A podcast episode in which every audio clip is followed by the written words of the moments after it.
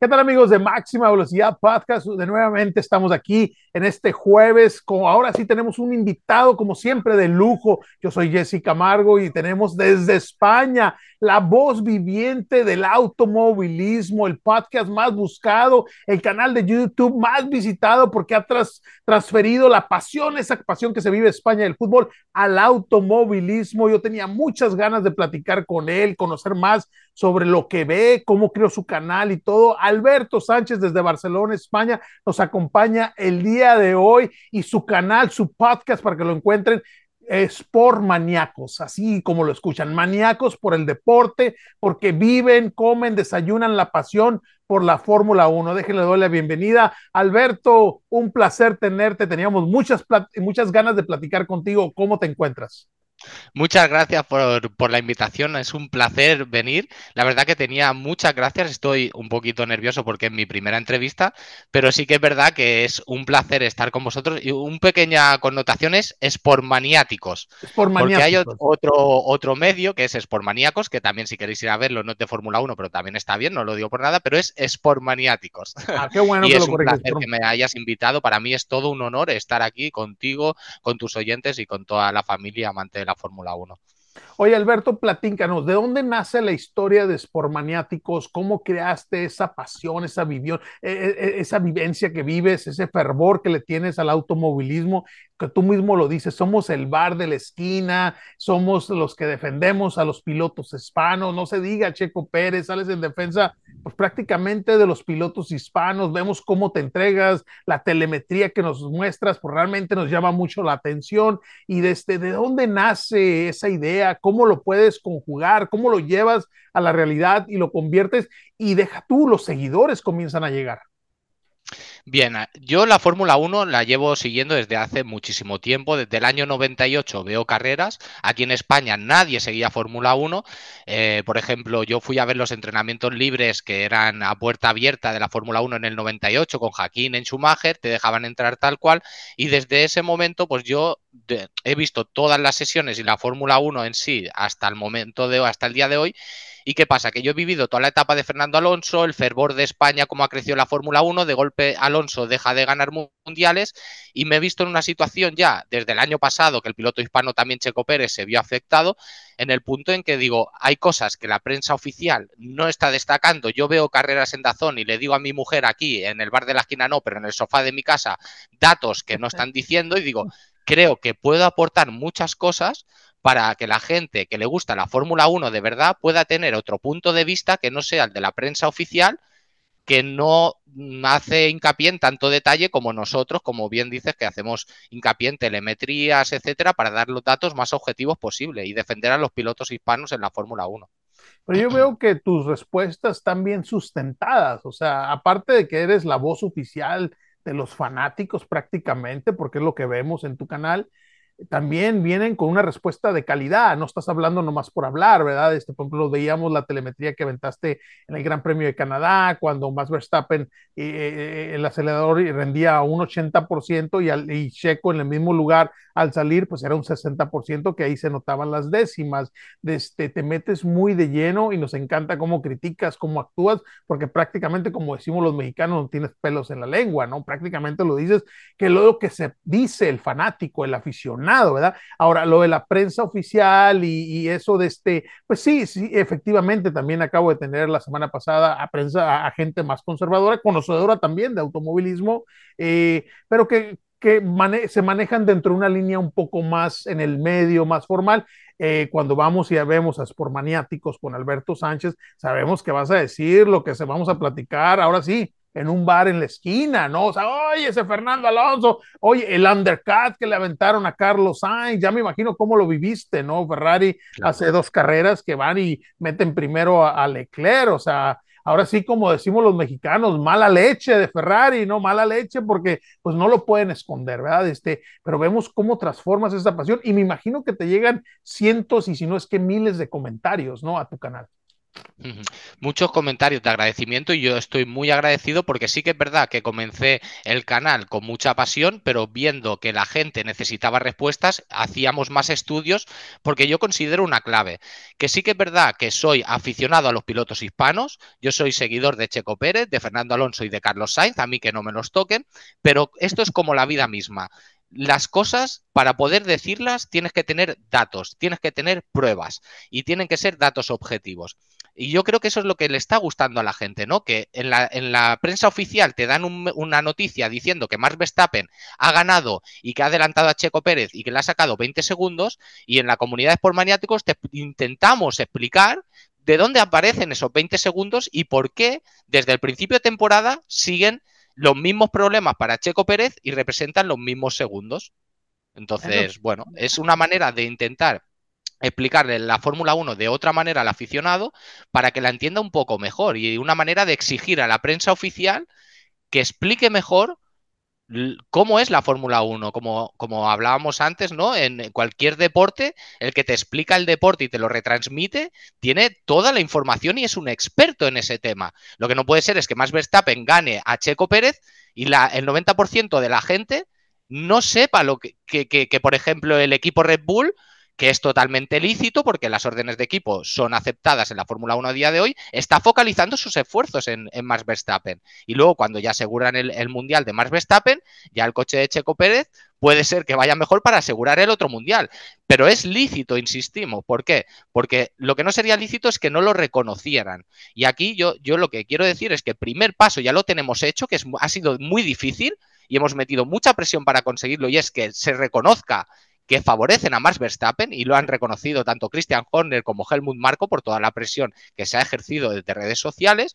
Y ahora el siguiente paso, una vez se reconoce, es intentar el proceso de cambiarlo. Es decir, hacer que a partir de 2024, si quieren a Checo Pérez en Red Bull, por favor que tengan igualdad de condiciones, no que favorezcan a Checo. Y simplemente porque la, la, afición está esperando ver a Checo campeón. Si tú escuchas a un mexicano o un español, lo que te va a decir es que no quiere ver a Checo segundo en el Mundial. Prefiero verlo tercero, me da igual, pero quiero verlo primero.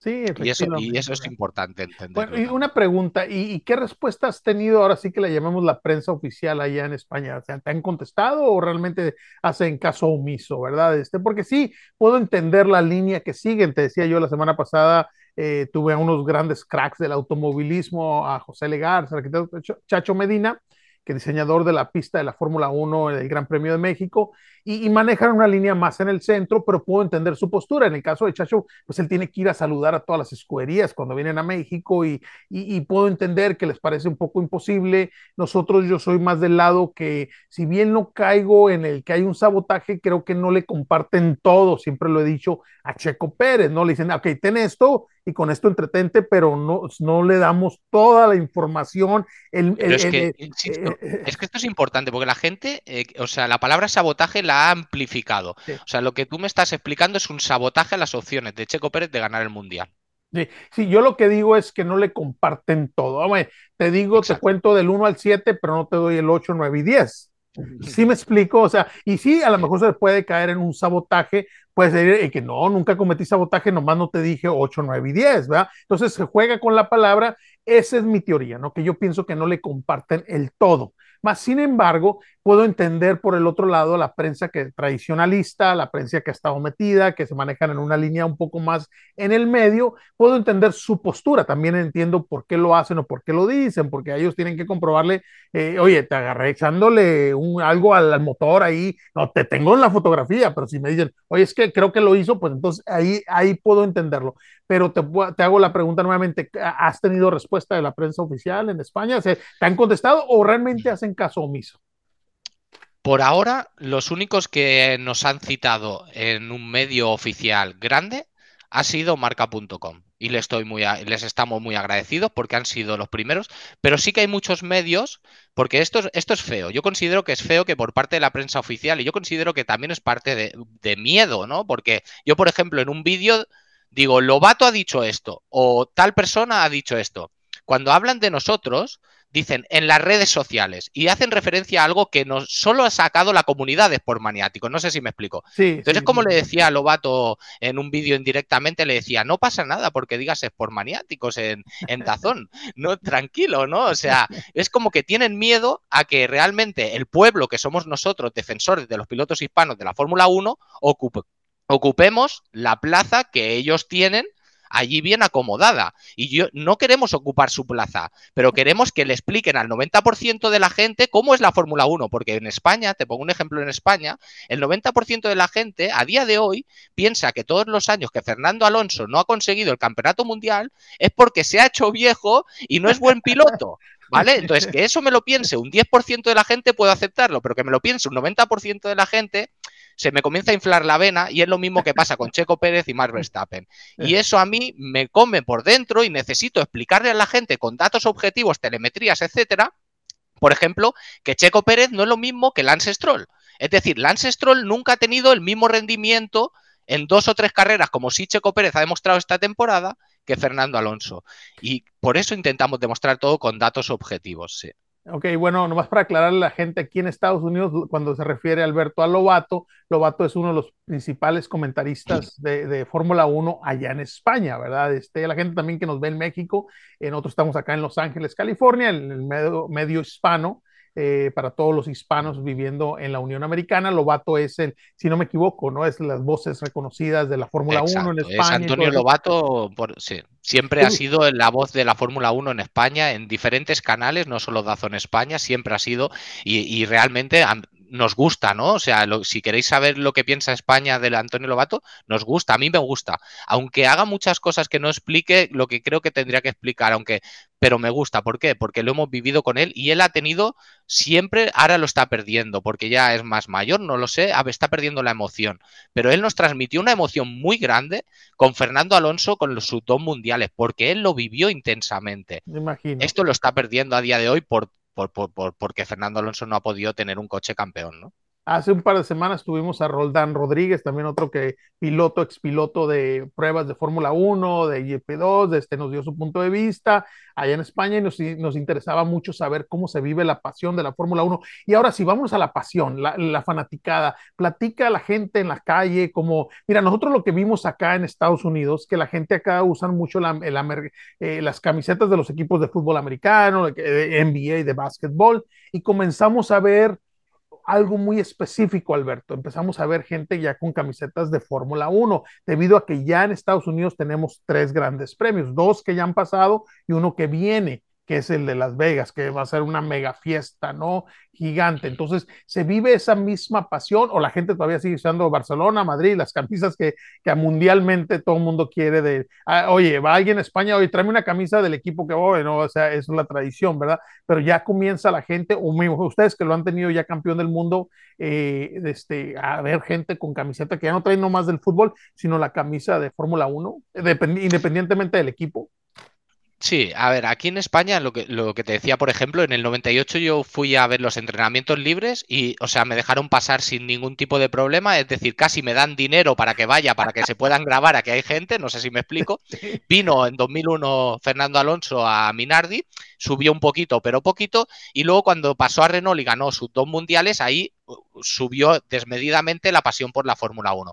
En cuanto dejó el equipo McLaren y se fue a Renault otra vez, un coche menos competitivo, progresivamente fue bajando el interés lo que insisto, ¿no? La gente que decía que se está haciendo viejo, etcétera, y ahora el interés está volviendo a subir mucho. ¿Por qué? Por la 33, es decir, todo esto de la 33 aquí en España se está aprovechando para hacer anuncios de telefonía en la tele, etcétera, etcétera. Está siendo un movimiento muy grande que está impulsando muchísimo a la afición española para que siga la Fórmula 1. Que es, la, el, triunfo número 33 de, de, si no me equivoco, de Alonso. Corrígeme. Exacto. Fernando Alonso tiene 32 victorias al día de hoy en la Fórmula 1 y claro, es, es como, como el plan que se tiene en España, ¿no? Para que Alonso pueda ganar la victoria 33. ¿Y qué se dice, de, por ejemplo, el otro piloto español, eh, Carlos Sainz?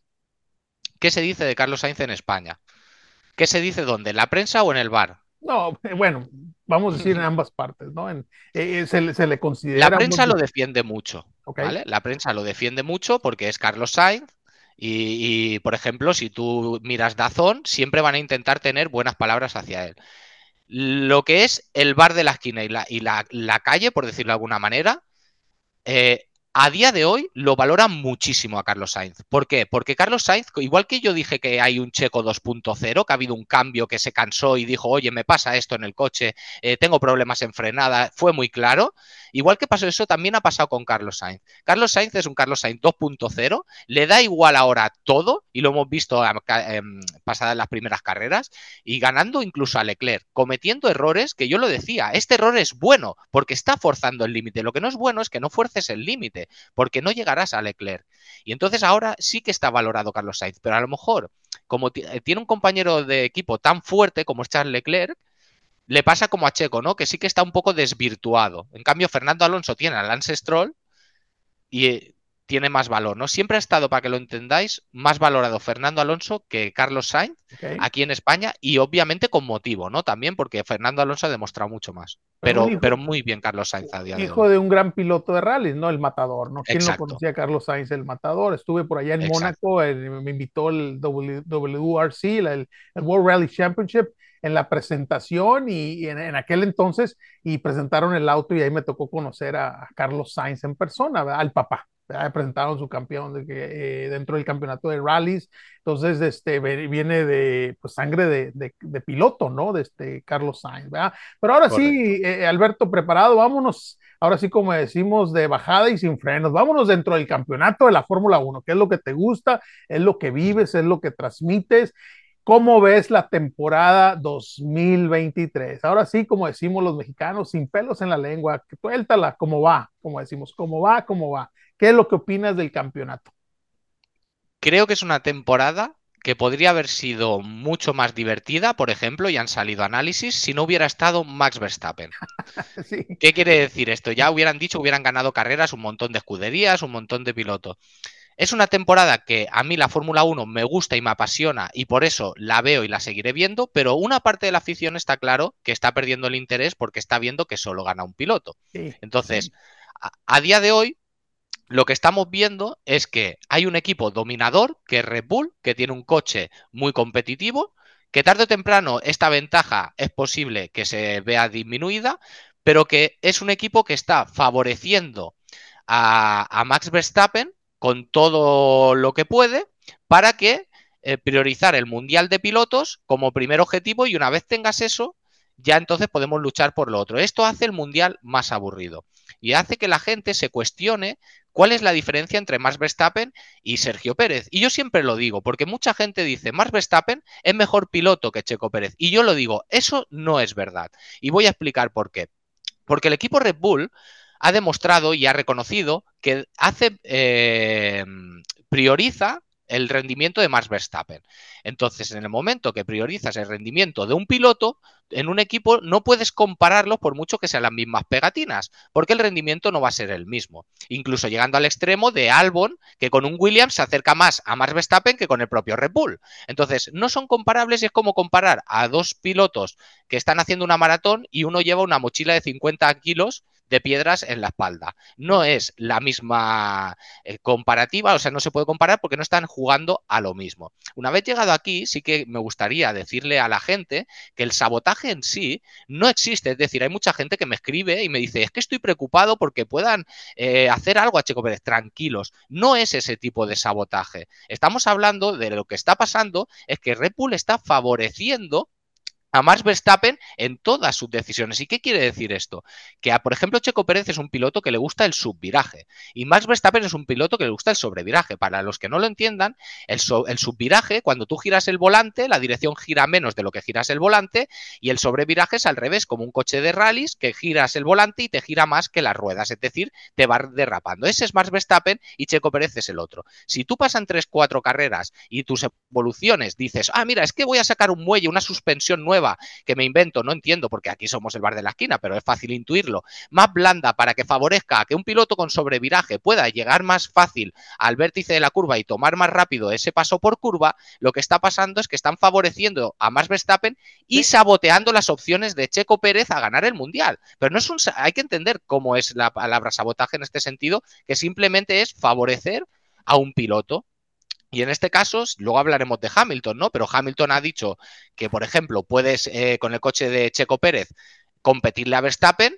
y eso no es verdad. ¿Por qué? Porque Hamilton es un piloto que le gusta el subviraje. Y como le gusta el subviraje, a la medida que Red Bull vaya evolucionando el coche, Hamilton no se va a adecuar. ¿Me explico? Sí, y ahora vamos a hablar sobre el caso eh, Red Bull Verstappen. Yo lo, te lo platicaba fuera del aire y ahorita te lo repito. Mi teoría es precisamente no cruzaré la línea del sabotaje, no puedo decir, oye, le están poniendo, porque Checo tiene muchos años, tiene más de una década dentro de la Fórmula 1, él sabe si le da un poquito más de camber, él sabe, él conoce, y aparte conoce las pistas, ¿no? Es alguien que, que no es nuevo en esto, ¿no? Decimos, como decimos por acá en Estados Unidos, no es su primer rodeo, ¿no? Entonces, este Checo sabe si le da un poquito más. Yo lo que siento, y te lo vuelvo a compartir, que a lo mejor no le dicen todo, Alberto. Si me explico, si le tienen que dar del 1 al 10, le dicen hasta el 7. ¿Para qué? Para asegurar a, Verstappen, porque es obvio, es claro que, que, hay una preferencia por Verstappen, ya por más que lo digan es querer tapar el sol con un dedo, ¿no? Entonces, no, entonces le, te digo hasta el 7 el 8, 9 y 10, pues nomás no te lo comparto, ¿no? Es decir, que no estoy cometiendo ningún error, pero ya no te dije el 8, 9 y 10, ¿no? Lo vimos este fin de semana en Spa. Oye, me decía, no, es que es normal, que el auto, que todo, todo lo puedo entender, pero puedo entender que la ventaja de Verstappen a Checo Pérez sean 4, 5, bueno, lo mejoró, maneja mucho mejor. A Checo no se le ha olvidado manejar, o sea, Checo sabe hacer exactamente, perfectamente lo mismo, ¿no? Entonces, siento como que a Checo, no, 20, eh, pero 20 segundos de ventaja por favor, o sea, no puede ser posible. ¿Sí me explico? Y luego las declaraciones de Hamilton, que si él tuviera el auto de Checo Pérez, déjeme le recuerdo al señor que no es a él al que le llaman el ministro de Defensa y no fue regalado ese título, se lo dieron a Checo Pérez porque con llantas muy gastadas y un auto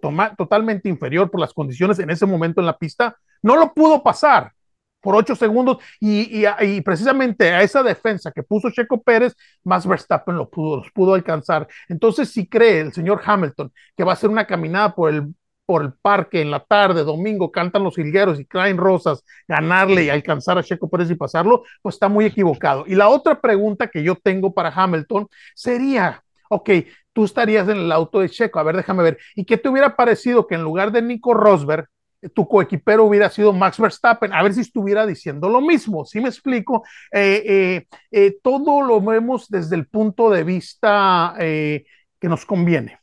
Desafortunadamente la prensa europea se ha venido, y lo he dicho abiertamente, es la piñata de Fórmula 1, Alberto, es Checo Pérez. Oye, querían traer a Ricardo, ahorita nosotros lo vivimos acá en Estados Unidos, se vivió en México, venía Daniel Ricardo de ser del rey del, del, TikTok, porque a eso se dedicó por dos años, aparte de dos temporadas terribles, y lo van a poner en, en, el auto, posiblemente el más lento, el peor, pero ya lo querían bajar, ya querían bajar al segundo lugar del campeonato de Fórmula 1. Déjenles recuerdo que Checo les está ganando a todos los demás. Al único que no le está ganando, aún con todas esas piedras que estamos comentando tú y yo, pues no le está ganando a Verstappen. Pero los otros, como decimos acá, se los está metiendo.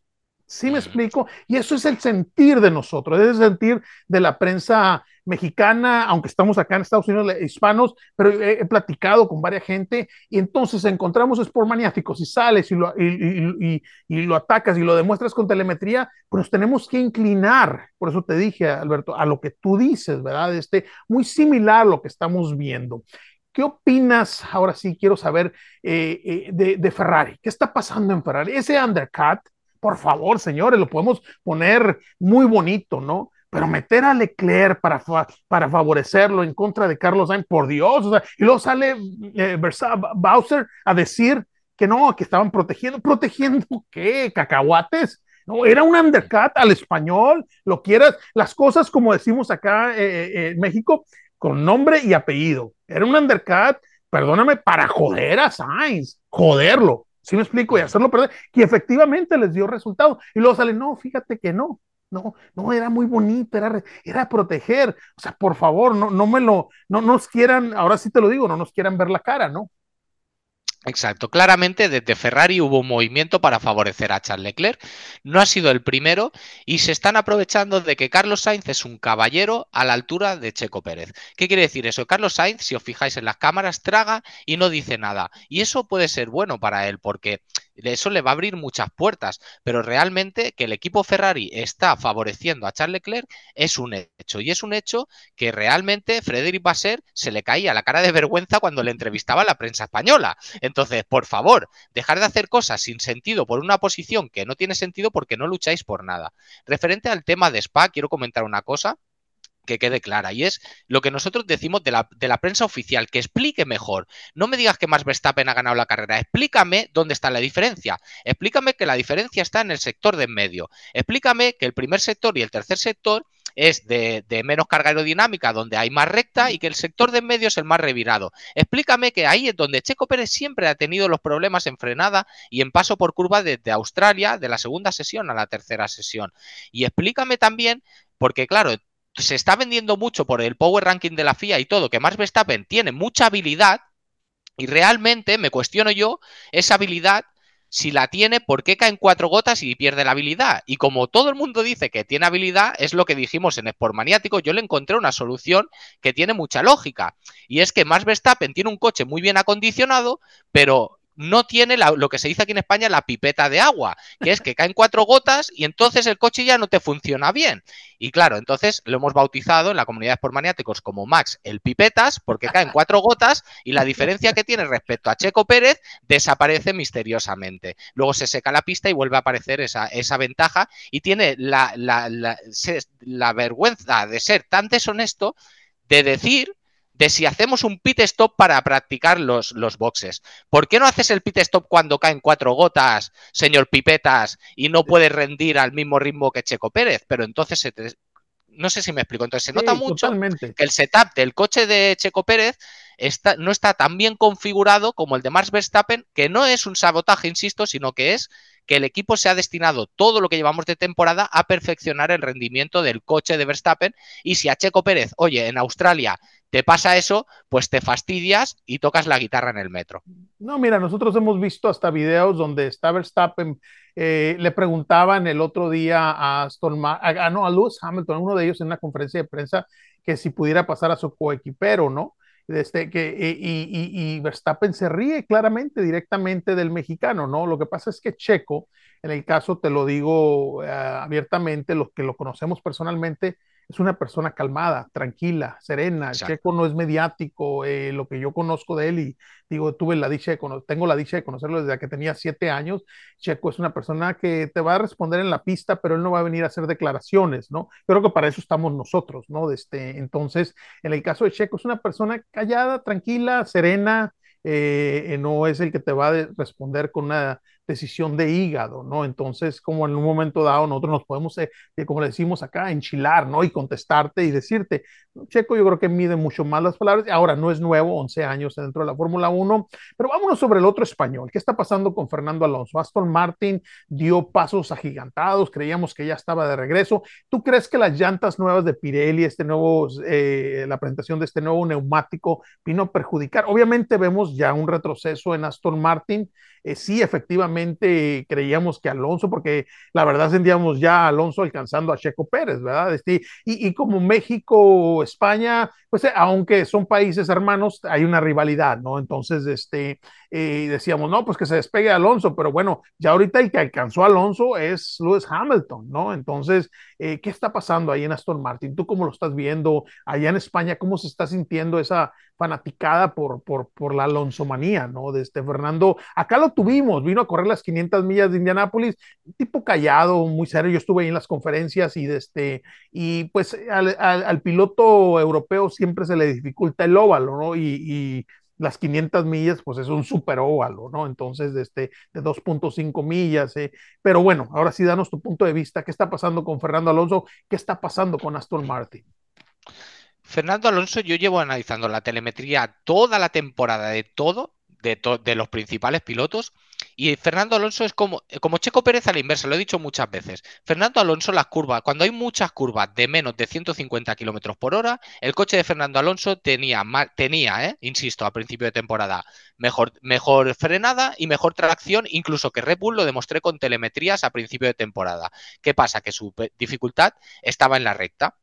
Llegamos a Canadá para entender todo lo que está pasando, ¿vale? Y Canadá es un circuito favorable, se pone a rodar eh, muchas vueltas en ritmo de carrera al ritmo de Max Verstappen.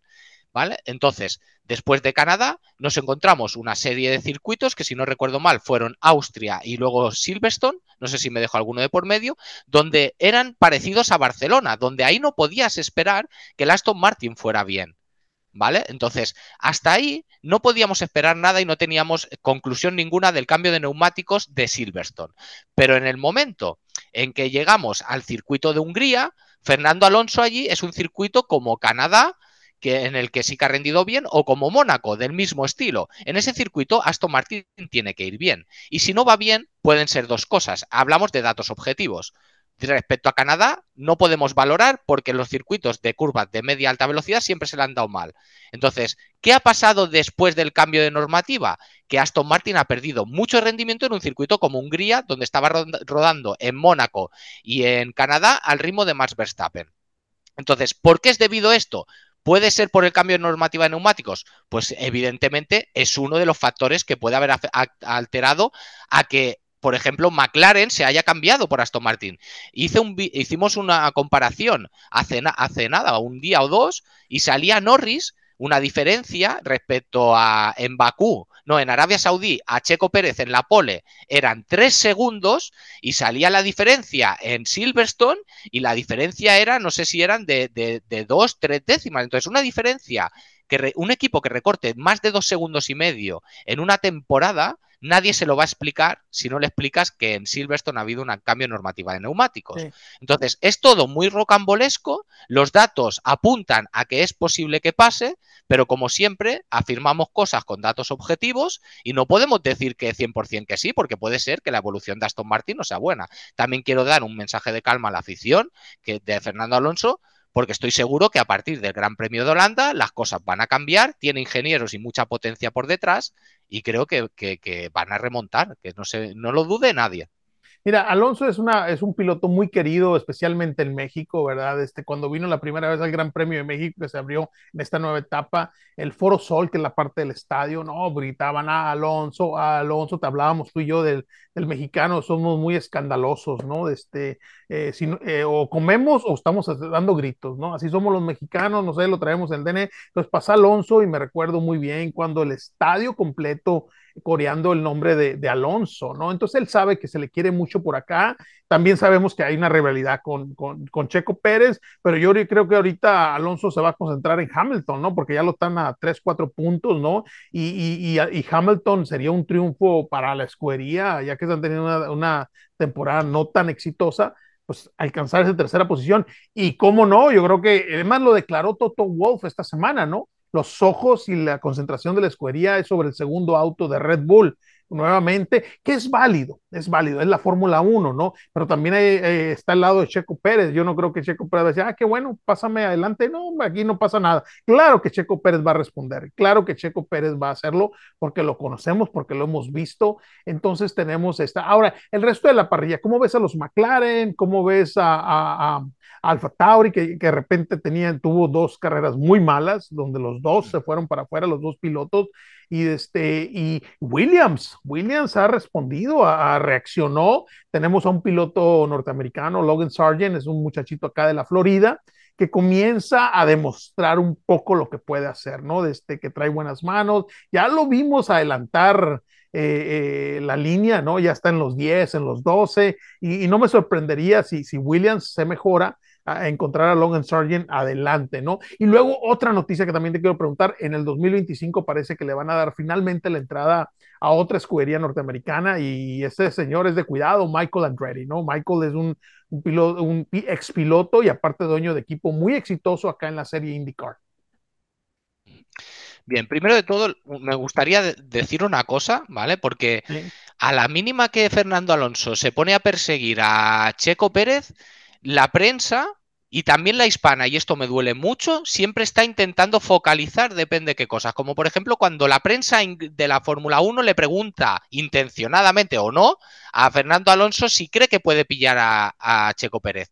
Esa pregunta es malintencionada, porque viene para, para crear tensión, o al menos eso parece, entre los pilotos hispanos. Y yo pido una cosa pido desde, desde allá, como lo vemos ahora desde España. Desde España queremos mucho a Checo Pérez, mirar en Madrid. Por eso cuando me hablas de rivalidad, no hay rivalidad en España. En España somos los pilotos hispanos y Checo Pérez es uno más. Y os digo una cosa, muchas veces y para mucha gente, mucho más querido que Fernando Alonso o Carlos Sainz. ¿Por qué digo esto? Porque luego nos encontramos que ellos, ya lo vemos en la pista, como intentan demostrar que son amigos, lo hemos visto en diferentes ocasiones de que se llevan bien. Y esto es importante porque, porque los hispanos estamos en, en, tenemos menos representación de pilotos en la Fórmula 1. ¿Y qué quiere decir eso? Que tenemos que apoyarnos entre nosotros, porque Checo Pérez puede tener de aliado a Fernando Alonso y Carlos Sainz, y si, si estamos haciendo que el pique de Fernando, de Carlos Sainz y Checo, y, y que si Alonso pilla a Checo, ¿qué hacemos? Estamos yendo contra nosotros, porque luego viene por detrás Max Verstappen y tiene que adelantar a Lando Norris y son amigos y se dejan pasar. Bueno, presuntamente, pero no sé si me explico. Tenemos que unirnos para defender a los pilotos hispanos, porque estamos en minoría y encima ellos sí que se apoyan. No sé si me explico. Y esto la prensa, la prensa oficial hispana, tanto por parte de México como de España, lo hacen mal porque no tenemos que ir en contra nuestra. Ni eh, querían vender piques entre, entre Fernando Alonso y Carlos Sainz esta temporada por la reportera de Dazón. ¿Pero esto qué es? ¿La prensa rosa o qué? Por favor, centrémonos en beneficiar las opciones de los pilotos hispanos en la Fórmula 1 y para eso tenemos que dejarnos de si Checo le viene Fernando o no le viene. Si Fernando pasa a Checo será porque a Checo no le han hecho caso en la configuración de su coche y ya está.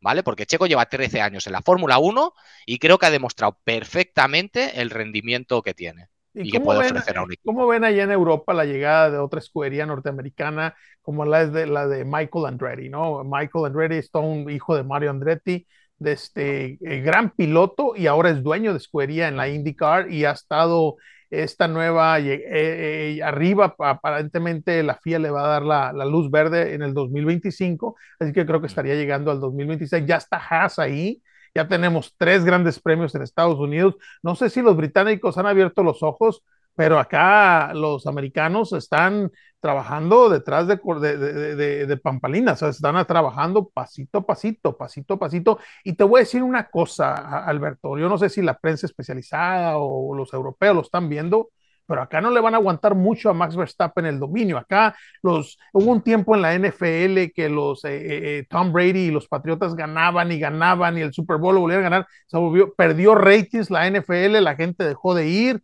nomás los seguidores de los Patriotas, pues ahí estaban festejando, ¿no? Y eso es muy peligroso, ¿no? No, estoy diciendo que por eso tiene que perder, porque Verstappen se sube al auto y pues él hace lo que tiene que hacer. Lo que pasa es que yo creo que tienen que, que poner los autos al nivel, ¿no?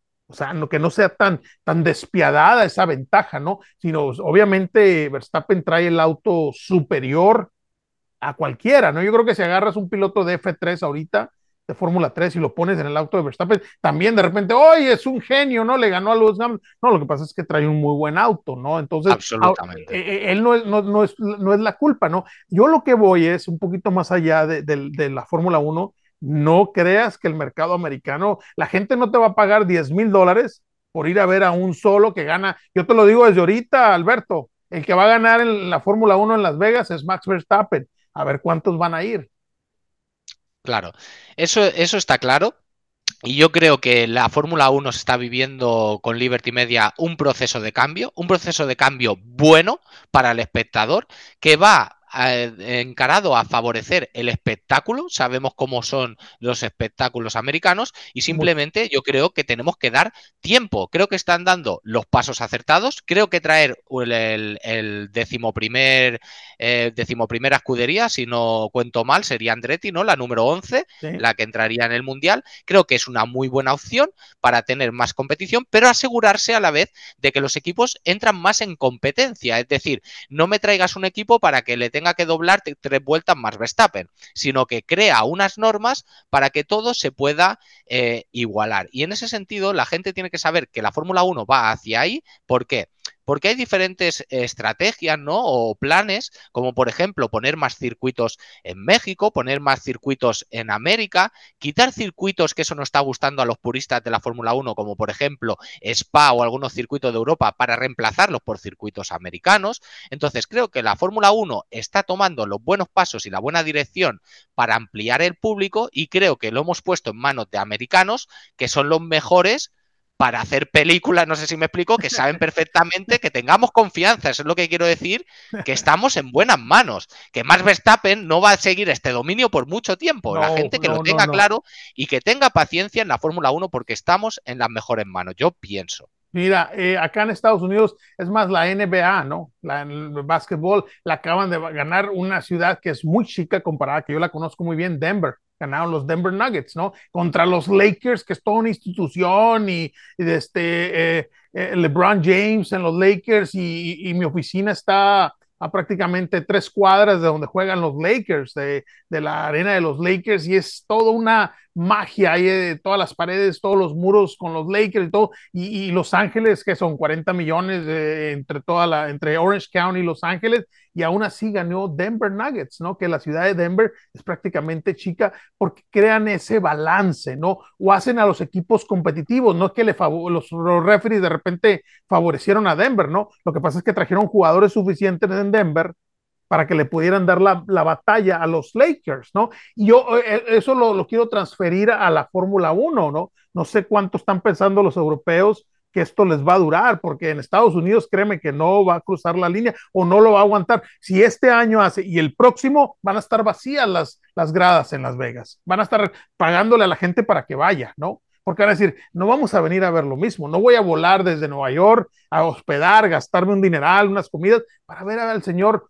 para que pueda sonreír George Verstappen, Helmut Marko y Max Verstappen, porque creo que esos tres individuos hasta cierto punto han creado, a lo mejor no es intencional, pero han creado una magia para que ellos puedan estar felices. Y los otros 500 millones, había un reporte esta semana pasada que salió de ESPN USA, que la audiencia por el Gran Premio de Miami bajó un 25% ahora en el 2023 en comparación al 2022. ¿Por qué? Y acusaban directamente a Red Bull y al dominio de Verstappen. ¿Qué te significa no, que, que habían perdido el 25%, 650 mil eh, teleauditorio dejó de ver este año la fórmula. ¿Cuánto crees que van a ver en 2024? Créemelo, Alberto, he vivido toda mi vida en Estados Unidos, no lo van a soportar. Los patrocinadores van a decir, ¿por qué voy a pagar eso para ver a este cuate ganar cada carrera tras carrera y, y, vamos a salir cada carrera a dar miles de excusas y decir, no, sí traen, sí traen el auto equitativo, pero pues le gana 30 segundos. Así, así de sencillo y claro está. Sí, traen, los autos son iguales, no hay sabotaje, pero pues nomás le gana 30 segundos. Aquí hay que dar un mensaje de confianza a la gente. ¿Por qué?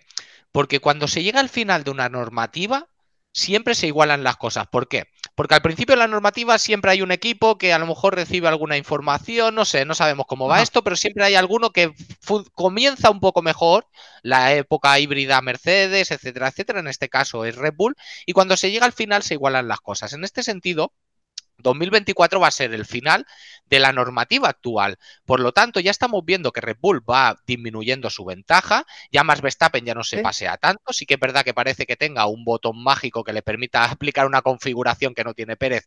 Pero esto vamos a ver, insisto, como poco a poco se va a ir eh, pausando. Y yo confío y espero que 2024 sí que va a ser una temporada más como lo que el público y el pueblo estamos esperando. Y luego vendrá 2025, que será el final de la normativa, y vendrá 2026, que teniendo en cuenta que Liberty Media ha preparado todo esto, tenemos que confiar en que esta normativa de coches eléctricos desde un principio va a comenzar igualada y no van a cometer el error arcaico que se está cometiendo desde los 2000, en que siempre que se sale una normativa hay un equipo que, que, que lo hace un poco mejor Sí. Pues a lo mejor tienes que restringir más los valores para que no puedan destacar ingenieros como Adrián Newey. Si va en pro del espectáculo, si hicieron coches que parecían que parecían de Lego, eh, con la aerodinámica hace nada, ni tres o cuatro años los alerones como eran, comparados con los de ahora, ahora está ganando un poco más de carga aerodinámica. Si no os importa hacer eso, restringir más las cosas para que no puedan salir genios como Adrián Newey, porque Adrián Newey lo queremos todos mucho, pero es el causante número uno de lo que está pasando actualmente, hay que recordarlo. Y si no hubiera tenido un abanico tan amplio en la normativa para poder sacar su mente a relucir, Ferrari, Mercedes, Aston Martin, etcétera, no hubieran podido hacer un desarrollo más parecido a Red Bull y hubiera sido más emocionante. Pero insisto, estamos en las manos de los americanos y quién sabe mejor que dar emoción y espectáculo que un americano, tú me lo estás diciendo con la NBA. ¿Me explico? Efectivamente. creo que estamos en buenas manos y hay que dar confianza. Sí, mira, son muy objetivos y, manejan muy bien el mundo del espectáculo y, algo que lo manejan excelentemente bien es sports business, el negocio de los deportes profesionales, ¿no? Hay que darles mérito a, lo que han en, cada uno de los deportes, ¿no? Este, entonces, eh, ahora no son nuevos en esto, eh, vienen de, ellos ya tienen, tenemos acá un campeonato de la IndyCar, que también está otro español, Alex Palau, haciendo las cosas muy bien, el muchacho ha demostrado que maneja eh, espectacularmente, realmente Alex Palau se merece eh, lo que no, nada se le ha regalado. Alex Palau maneja en muros, eh, en, en, circuiteras callejeras, maneja en circuitos, maneja en óvalos, o sea, donde quiera que lo pongas, Alex Palau te gana, ¿no? Entonces, eh, y, les ha dado una cátedra a varios pilotos, porque acá está la, la parrilla llena de pilotos americanos, ¿no? Está con Tom Heta, Joseph Newgarden, también tenemos un mexicano, Pato Ward, pero desde este, Alex Palau ha venido y les dijeron, quítate que ahí te voy, y va a ser bicampeón este año, ¿no? Entonces, no, son, no son ajenos a esto. Ahora lo compra Liberty Media. Pero bueno, vamos a hablar ya por último otra cosa que está, una cosa es la que pasa en la pista y otra cosa que nos ha llamado muchísimo la atención, la que pasa fuera de la pista. Te lo voy a hacer, a lo mejor tienes una, alguna teoría, ¿por qué odia tanto la prensa europea, en, en, especial la británica, a Checo Pérez? ¿Por qué se van sobre? Te digo, yo veía los Power Rankings, no mencionaron a Checo. O sea, ¿por qué viene eso? A lo mejor tú que estás más cerca nos puedes decir. Eh, yo veía, sí, efectivamente, que Checo Pérez se presentó en Madrid, pero también ahí en español estaban tirando, porque creo que da una vuelta y no da el giro, pero Checo no quería romper el auto, por eso no, no lo gira y hace el trompo, ¿no? Oh, no sabe y se comprueba lo que Checo no sabe, o sea, no sabe manejar, por Dios. O sea, Estaba puesto el mecánico ahí porque no podía girar el coche. Exactamente, pero, pero sí vimos que, lo atacaron. Pues. Ahora yo te pregunto, ¿qué idea tienes o qué nos puedes decir? ¿Por qué? ¿Por qué tanto enfocados en Checo Pérez? Por ejemplo, ¿por qué no hablaron de que Russell arrancó en 18 y no, Checo Pérez, Checo Pérez, Checo Pérez, la piñata de la Fórmula 1, vamos a hacer unas piñatas, se las vamos a mandar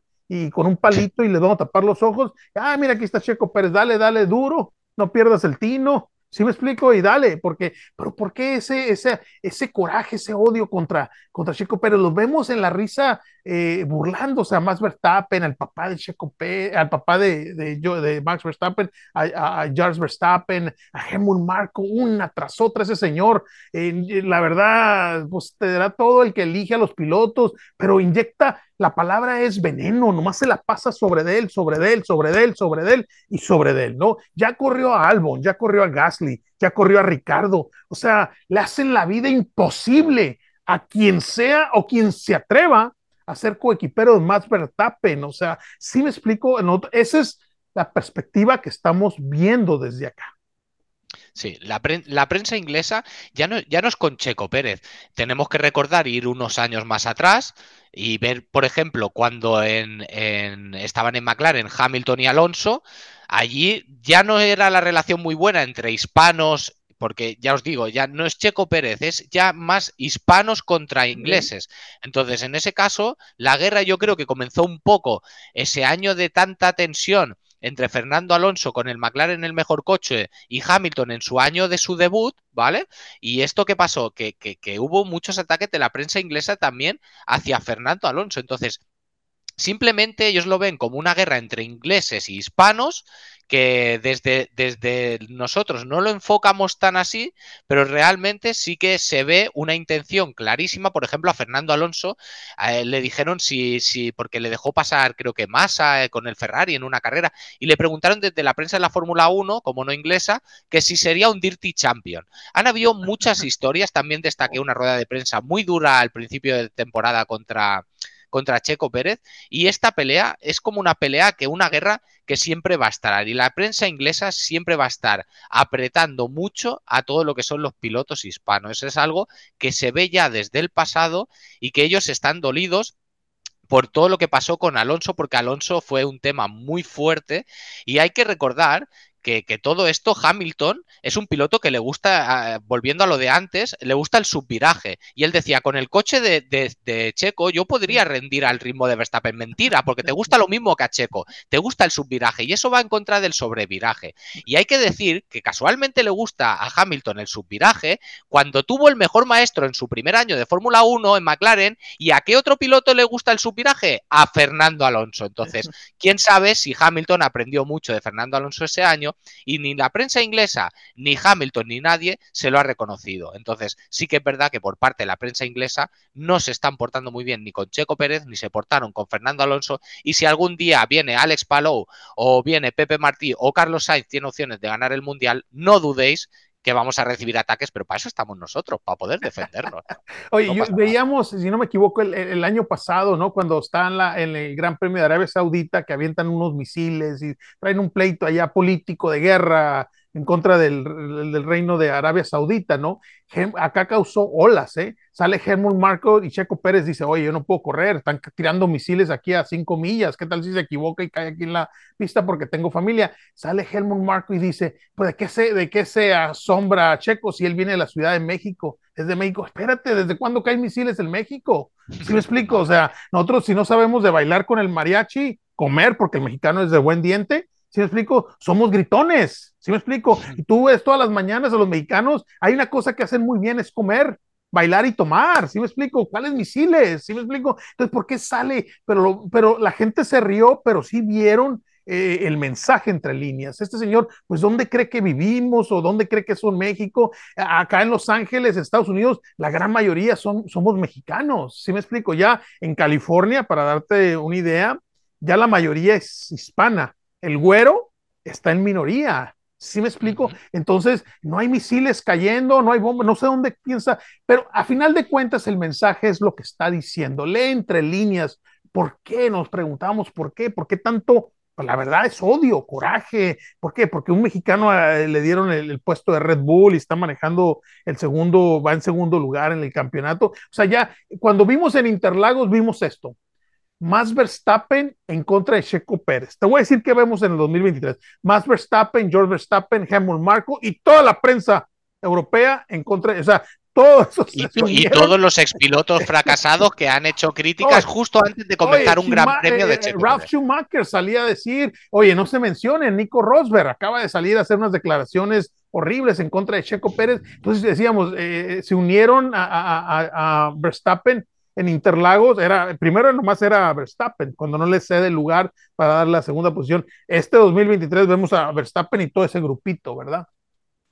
Sí, parece como que se ha modernizado la estrategia, pero claro, insisto en lo mismo.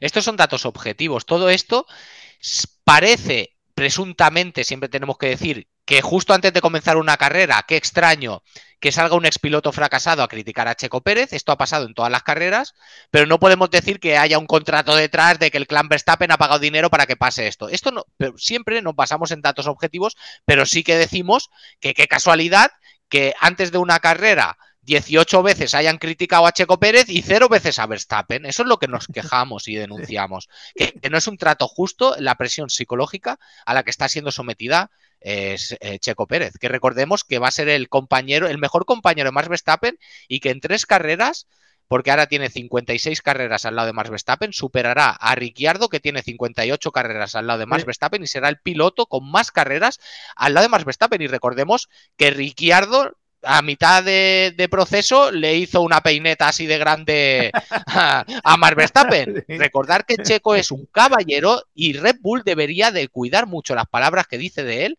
y tratarlo mucho mejor, porque es el único compañero de Max Verstappen que ha hecho campeón a Max Verstappen y a Red Bull. Y se les olvida que Texas es mexicano. La población, los que hemos estado en Texas, ahí es un güerito y un mexicano, y a veces un güerito y dos mexicanos. La población es muy mexicana en Texas, la, la Tex-Mex, la comida Tex-Mex, y no se diga ahora en Las Vegas, va a estar repleto de mexicanos. Entonces, si ellos creen que van a venir a dominar y conquistar, están, se van a llevar una gran sorpresa y luego de ahí se brincan a México eh, yo te lo platicaba, ¿no? De este, que no lo reciban como reciben a la, lucha libre los mexicanos, ¿verdad? Este, te abuchean por todo, ¿no? Entonces, pero bueno, esto es lo que no podemos controlar, está fuera de la pista. Creo que hemos platicado bastante, ha sido un placer, nos das otra idea, nos das una perspectiva de lo que está pasando. efectivamente, tus palabras, el bar de la esquina, ¿no? Lo que no dice el, el, el piloto o piloto o el conocedor, conocedor, tú vienes y nos platicas lo, la pasión que se vive y lo cual te, te agradecemos que nos hayas dado este tiempo para esta esta entrevista. Este, acá estamos, acá siéntate en tu casa cuando llegues a venir por acá,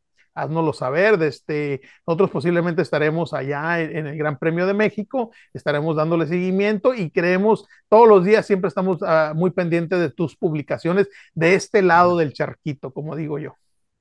Muy, muy agradecido por, por, la entrevista y por la invitación. Para mí es un honor estar con alguien como tú que lleva toda la vida en el mundo del automovilismo y creo que eso es digno de, de, premiar y creo que tendrías que ser tú una de las voces allí, portavoces de la Fórmula 1 allí en Latinoamérica porque te lo mereces por la trayectoria que tienes y por el seguimiento que haces y porque lo que hay a día de hoy en la prensa oficial es muy mejorable por decirlo de una manera suave.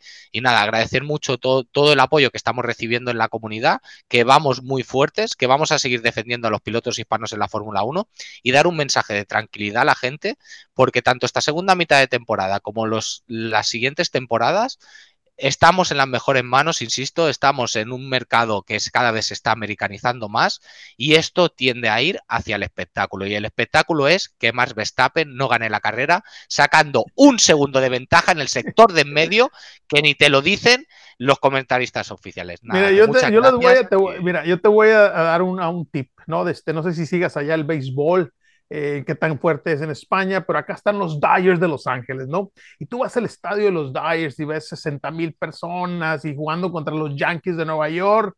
Y, y, mi esposa y yo nos reíamos y tocaban puras canciones mexicanas porque conocen el mercado, ¿sí me explico? Y la cerveza que se vendía era la mexicana y todo. Desafortunadamente, eh, eh, México, eh, bueno, parte de México pasó a ser eh, parte de Estados Unidos hace muchos años y los mexicanos poco a poco han ido recuperando ese terreno, ¿no? Entonces la influencia mexicana en los Estados Unidos es enorme, ¿no? Entonces, y no creas que son ajenos a lo que está pasando si los británicos están, están cocinando algo que les puede jugar en contra, ¿no? Este, porque acá la afición está haciendo un día, cada día está creciendo más y están viendo lo que está pasando, también se están dando cuenta de lo que se está diciendo, porque yo he platicado, mi sobrino, que, que, que no tiene nada que ver con las carreras eh, de, los milenios, ¿no? Tiene 20 años, oye tío, el, Checo Pérez, ¿por qué ganó? Oye, ¿por qué le dicen tantas cosas? ¿Por qué, por qué no nadie sale y lo defiende? ¿Por qué no, por qué no están diciendo, oye, nomás se las pasan sobre, sobre él? Ya se dieron cuenta. Por ejemplo, él que no tiene ni un lado ni el otro, simplemente está diciéndome lo que está viendo. Y efectivamente, ¿no? Este, vemos que nomás le cargan, le cargan, le cargan. Y este, voy a poner un negocio, Alberto, de las piñatas de Checo Pérez. Me voy a reír porque conozco, como dije, conozco bien a Checo. El día que lo vea, le voy a decir, oye, Checo, vamos tú y yo asociándonos, ponemos unas piñatas tuyas y las vendemos en Europa, ¿no? Te las van a comprar, ¿no? Al precio que las den, ¿no? Este, pues, porque la verdad es increíble. Pero bueno, te mando un fuerte abrazo hasta allá hasta Barcelona. Este, te quiero felicitar por tu canal, eh, por tu podcast. Este, nos, nos llena mucho de emoción, nos, nos hace reír bastante la manera que, que dicen las cosas y de este, muy auténtico de tu parte. Nos dices la voz de la afición, lo que, lo que se diría precisamente, como te lo estoy diciendo, en un bar en la esquina, ¿no? Exacto, muy agradecido. Un saludo a todos los oyentes de allí e insisto, defender que sí que es verdad que a veces hace, a, hago los vídeos eh, un poco exaltado. Mi pasión por la Fórmula 1 es grande, pero que sepáis que el objetivo siempre es el mismo, que los pilotos hispanos de la Fórmula 1 puedan luchar por el campeonato del mundo. Porque yo, cuando una carrera lucha un piloto hispano, ya sea Sainz, Alonso o Checo Pérez, por la victoria, yo la vivo 100 veces más excitado y estoy seguro que todos los aficionados también. Así que hagamos fuerza y por favor que no haya rivalidad entre Checo y Alonso, todos juntos, que luego viene Norris y deja pasar a Verstappen. Alberto, te mandamos un, un abrazo allá hasta España. Un abrazo muy grande y un placer y cuando queráis ya sabéis que por mí es un placer estar aquí.